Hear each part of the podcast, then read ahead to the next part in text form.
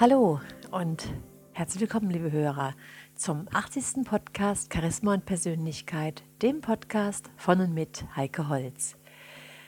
Ja, meine lieben Hörer, heute haben wir das Thema, warum meditieren? Warum ist Meditieren so wichtig oder auch so sinnvoll? Letzt hat mich eine Hörerin angerufen und genau das gefragt. Und daher greife ich heute dieses Thema auf, damit ich Sie alle daran teilhaben lassen kann. In den letzten Wochen kommen übrigens häufiger Mails mit Themenwünschen von Ihnen, meine lieben Hörer. Und ich bitte zu entschuldigen, dass es eben ein bisschen dauern kann, bis ich dann die ein oder anderen Themen abgearbeitet habe, weil einfach mehrere Anfragen da sind. Dann kommen wir zum Meditieren. Karl Friedrich von Weizsäcker sagte einmal, Meditation ist die Bereitschaft, den Willen still werden zu lassen und das Licht zu sehen, das sich erst bei still gewordenem Willen zeigt. Sie ist die Schule der Wahrnehmung, das Kommenlassen der Wirklichkeit. Es gibt inzwischen auch fundierte wissenschaftliche Untersuchungen zur Meditation. Ganz früher hat man das ja eher in die buddhistische Ecke gedrängt, doch inzwischen und schon seit einigen Jahren machen sich das sehr viele Menschen, auch Politiker und Sportler zunutze, um den Nutzen bzw. auch die Wirkung der Meditation zu nutzen. Also in dieser wissenschaftlichen Untersuchung hat man erkannt, dass Meditation auf der physiologischen Ebene eine ganz positive Wirkung auf uns ausübt. Und so hat man herausgefunden, dass das Gehirn die Fähigkeit besitzt, seine Struktur und seine Funktion zu ändern. Es kann die Tätigkeit von Synapsen, die oft genutzt werden, stärken und ausweiten und die Tätigkeit von Synapsen, die selten zum Einsatz kommen, schwächen und vermindern. Und diese Flexibilität des Gehirns wird Neuroplastizität genannt. Und diese Neuroplastizität, die wurde bereits durch frühere Untersuchungen an Berufsmusikern dokumentiert.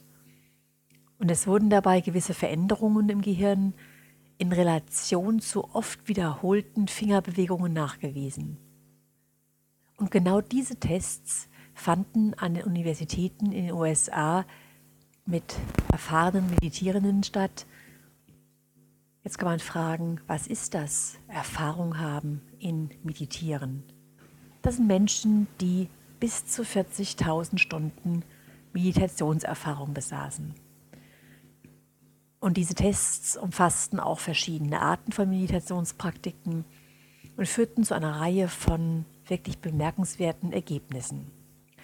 Es zeigte sich zum Beispiel eine hohe Aktivität in den Bereichen des Gehirns, die zur Bildung positiver Emotionen wie Glück, Begeisterung, Freude und Selbstkontrolle beitragen. Und es zeigte sich entgegengesetzt eine verminderte Aktivität in den Bereichen des Gehirns, die mit negativen Emotionen wie Depression, Selbstzentriertheit und einem Mangel an Glück oder Zufriedenheit verbunden sind. Dann zeigte sich eine Beruhigung des Gehirnbereichs, der als Auslöser für Angst und Wut fungiert und die Fähigkeit, einen Zustand inneren Friedens selbst unter extrem beunruhigenden Umständen zu erreichen? Ja, und dann, das finde ich ganz spannend, meine lieben Hörer, eine ungewöhnlich hohe Kapazität für Empathie und Einfühlungsvermögen in die Gefühle anderer. Und genau das finde ich so interessant, weil es hier ja auch um unser Podcast-Thema Charisma und Persönlichkeit geht. Und wir hatten das Thema schon so oft aufgegriffen, dass gerade Empathie, Einfühlungsvermögen ein ganz wichtiger Bereich, ein ganz wichtiges Thema ist, wenn wir als charismatische Persönlichkeit wahrgenommen werden wollen. Interessant ist, dass bei Praktizierenden jene Bereiche des Gehirns aktiviert worden, die für geplante Handlungen zuständig sind, als wären die Praktizierenden bereit, sich sofort aufzumachen, um anderen, die in der Not sind, zu helfen. Also diese Entdeckungen scheinen zu bekräftigen, dass das Geistestraining ausgesprochen starke Auswirkungen auf die Gehirnfunktion haben kann. Emotionale Tendenzen können also ganz offenbar verändert werden, zerstörerische Tendenzen abgeschwächt werden.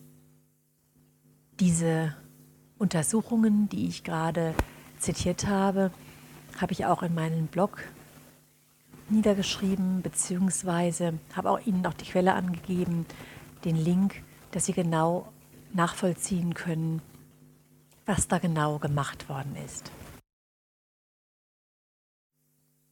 Dann habe ich Gedanken gefunden von einem buddhistischen Gelehrten, der hier in Europa, in England und so weiter viele Ausbildungen und Seminare hält. Er heißt Sogyal Rinpoche und diese Gedanken gefallen mir sehr gut, warum er es als so wichtig und bedeutsam ansieht, zu meditieren. Er sagt Folgendes. Alle unsere Probleme kommen vom Festhalten. Meditation ist das Mittel, unsere Tendenz zum Festhalten wieder zu verlernen. Wenn wir loslassen, entsteht ein natürliches Gefühl von Weite. Das ist Meditation. Loslassen und Festhalten entsteht beides im Geist. In diesem Geist, der im nicht achtsamen Zustand so unterhaltsam, schlau und raffiniert trügerisch ist. Meditation ist der Pfad der Einfachheit, der Entfaltung und der Gewöhnung. Man tritt dem Geist direkt gegenüber, um den Geist zu zähmen. Die Grundlage der Meditationspraxis ist Entspannung. Zuerst ist es wichtig, es sich bequem zu machen, Gedanken und Gefühle zur Ruhe kommen zu lassen. Es gibt nichts zu leisten oder zu erreichen. Also lass einfach los. Lass jede Art von Feierlichkeit fallen und sogar die Vorstellung, dass du meditierst. Lass deinen Körper, wie er ist, und den Atem ganz natürlich kommen und gehen. Im Geist entstehende Gedanken solltest du weder unterdrücken noch verfolgen, sondern sie einfach sein lassen, ohne von ihnen verführt oder abgelenkt zu werden. Versuche nicht, sie zu manipulieren. Wenn du träumst oder denkst, dann träume oder denke einfach. Wenn du die Gedanken nicht weiter näherst, werden sie einfach von selbst auslaufen. Nach und nach werden die Dinge zur Ruhe kommen und ganz natürlich ihren Platz finden.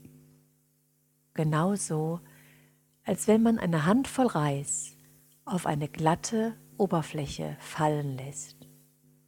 Jedes Korn kommt von selbst zur Ruhe. Ist erst einmal eine gewisse Ruhe erreicht, halte deinen Rücken gerade und sei wach. Dann verbleibe so und mache entspannt weiter.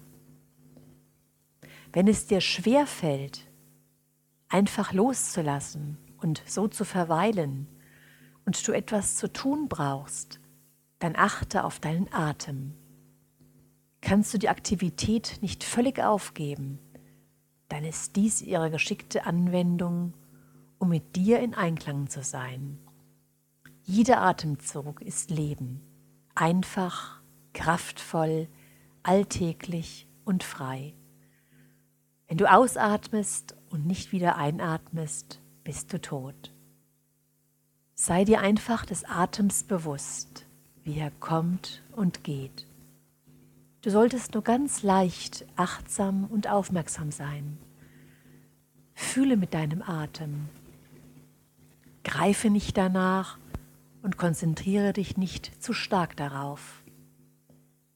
Sei mit dem Atem, fließe mit dem Atem, als wärst du wie Wolken, die über den Himmel ziehen oder wie Gras, das sich im Winde wiegt.